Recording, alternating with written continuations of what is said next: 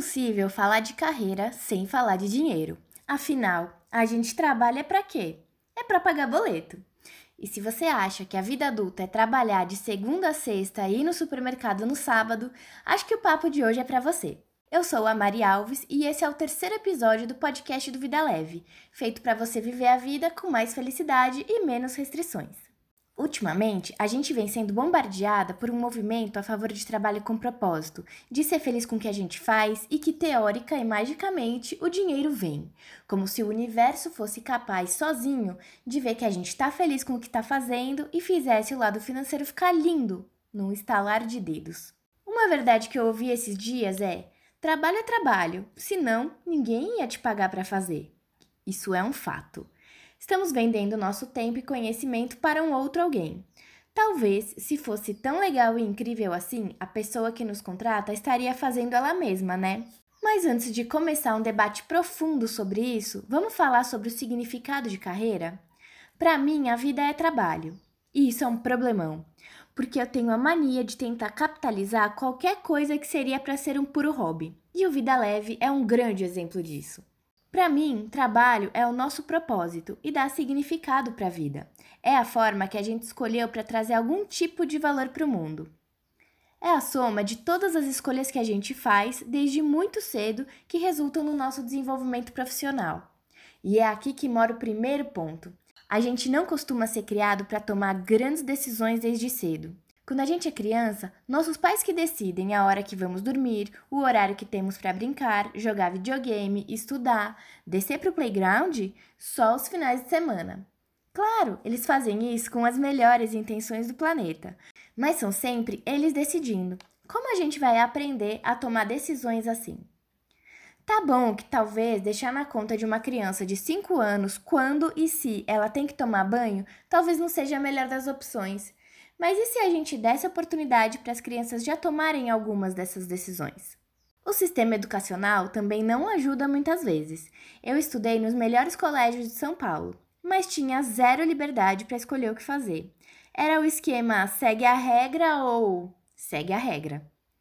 Lembro de um episódio quando eu estava no ensino médio em um colégio alemão e eu decidi cabular a aula de matemática que tinha depois da educação física. Depois do futebol, emendei um jogo de truco na quadra de esportes. E claro, fui pega.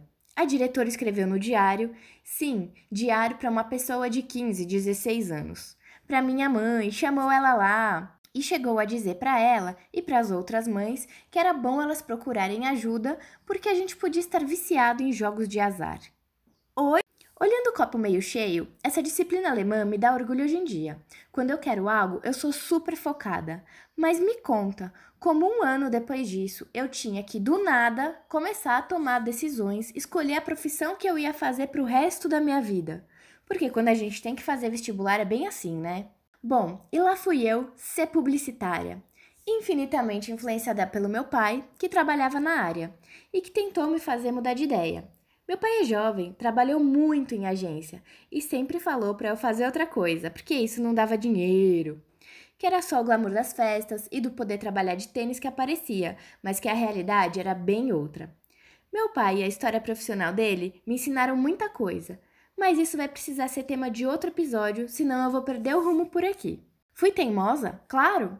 Esse ano completo 12 anos de formada e 90% deles em agências de publicidade. Ali, naquela época, ele tentou me ensinar algo que eu demorei anos para entender: a metáfora da mesa de ping-pong. Para quem não é do meio, o ambiente das agências é super descolado. Sempre tem área de lazer, duas horas de almoço, cerveja durante o expediente, pebolim, que algumas pessoas chamam de totó, ping-pong e muito mais. Mas no fundo, tudo isso é só para você não perceber quanto tempo você passa ali dentro. Eu tô falando tudo isso porque eu acho que trabalhar em agência é o fim do mundo? Não, mas porque em um primeiro momento tudo isso deslumbra tanto. A gente acha o máximo ficar até mais tarde para pedir pizza com a galera, só que no fundo a gente tem que gostar do que faz. Na melhor das hipóteses, a gente passa de 8 a 10 horas no trabalho. É mais tempo do que a gente passa com as pessoas que a gente mais ama. É mais da metade do nosso tempo acordada no dia se a gente contar com o tempo de deslocamento, ainda mais se você mora em São Paulo. Eu, graças a Deus, levo de casa para o trabalho 20 minutos. Isso porque decidi morar no meio do mato aqui em Brasília.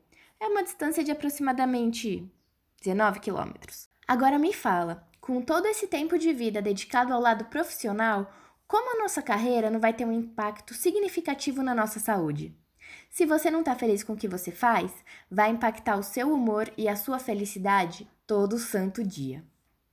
Da mesma forma, quando você encontra um trabalho que você ama ou quando você ama o que você faz, você dá aquela carga extra de saúde no corpo. Eu não tô falando para todo mundo pedir demissão e fazer miçanga, hein? Não, pelo amor de Deus. Depois vocês vão me mandar os boletos de vocês e eu não vou conseguir pagar não. Mas eu tô te propondo a pensar melhor em como a sua carreira está hoje em dia. Eu tenho cinco perguntas para te fazer. 1. Um, o que o seu trabalho atual significa para você? 2. Você vê algum significado no que você faz ou o seu trabalho é só um salário no final do mês? 3. Como você acorda todos os dias para ir trabalhar? 4. Sua profissão está alinhada com os seus objetivos e com os seus valores? E 5. Em uma escala de 0 a 10, qual é o seu nível de satisfação com o seu trabalho atual? Eu acredito que a primeira coisa que a gente precisa fazer quando está infeliz com algo é encarar de frente o problema. Dói, mas traz mais coerência para nossa vida. Tudo bem, a gente se sente super vulnerável e isso dá medo. O propósito do medo é nos proteger, e quando a gente tem liberdade, a gente fica completamente apavorada. Queria aproveitar esse momento de vulnerabilidade e te perguntar: por que, que você não está fazendo o que você tem medo de fazer? Eu arrisco dizer que fazer o que você ama é o melhor antidepressivo do mercado.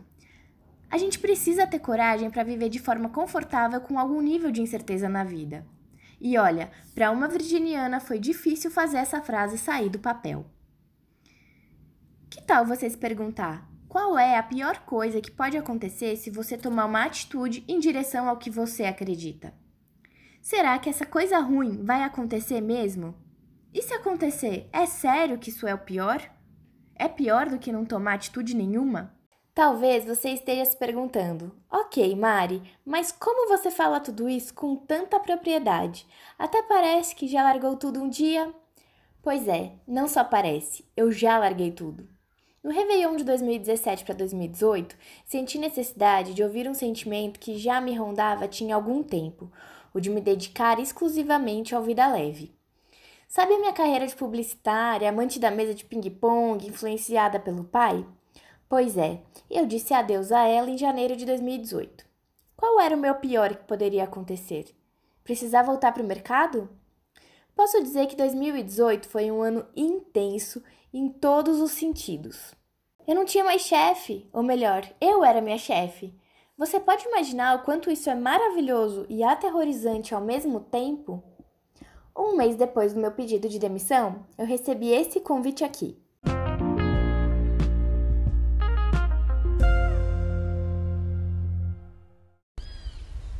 Oi, Maria Alves, tudo bem? Malrei Magi. Uh, ouvi dizer que você faz a diferença muito grande aí em Brasília, hein? Com muitos seguidores, fazendo diferença nas corridas de rua, incentivando as pessoas. Isso é muito legal. Me identifiquei com você e a Caixa também me identificou com você. É, queria te parabenizar por tudo e já te fazer um convite. Você topa correr todas as corridas de rua de Brasília patrocinada pela Caixa em 2018? você topa, vamos lá, vem comigo, vou te seguir para saber o que está acontecendo aí, tá bom? Ó, um grande beijo e parabéns, tá bom, por fazer a diferença.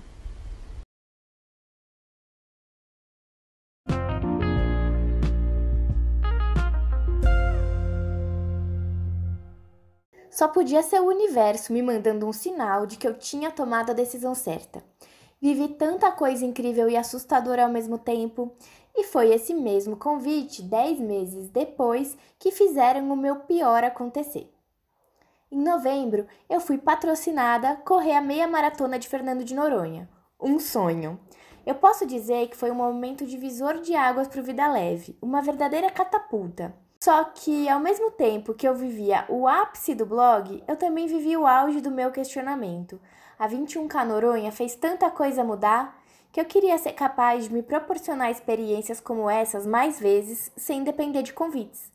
Ou seja, viajando e vivendo coisas que resultem em boletos para pagar antes ou depois. Juntando isso a uma necessidade de entender melhor o público do Vida Leve, as dificuldades para levar uma vida saudável de quem tem a rotina corrida e por querer estar sempre mais atualizada do mercado, eu encarei o tal do meu pior.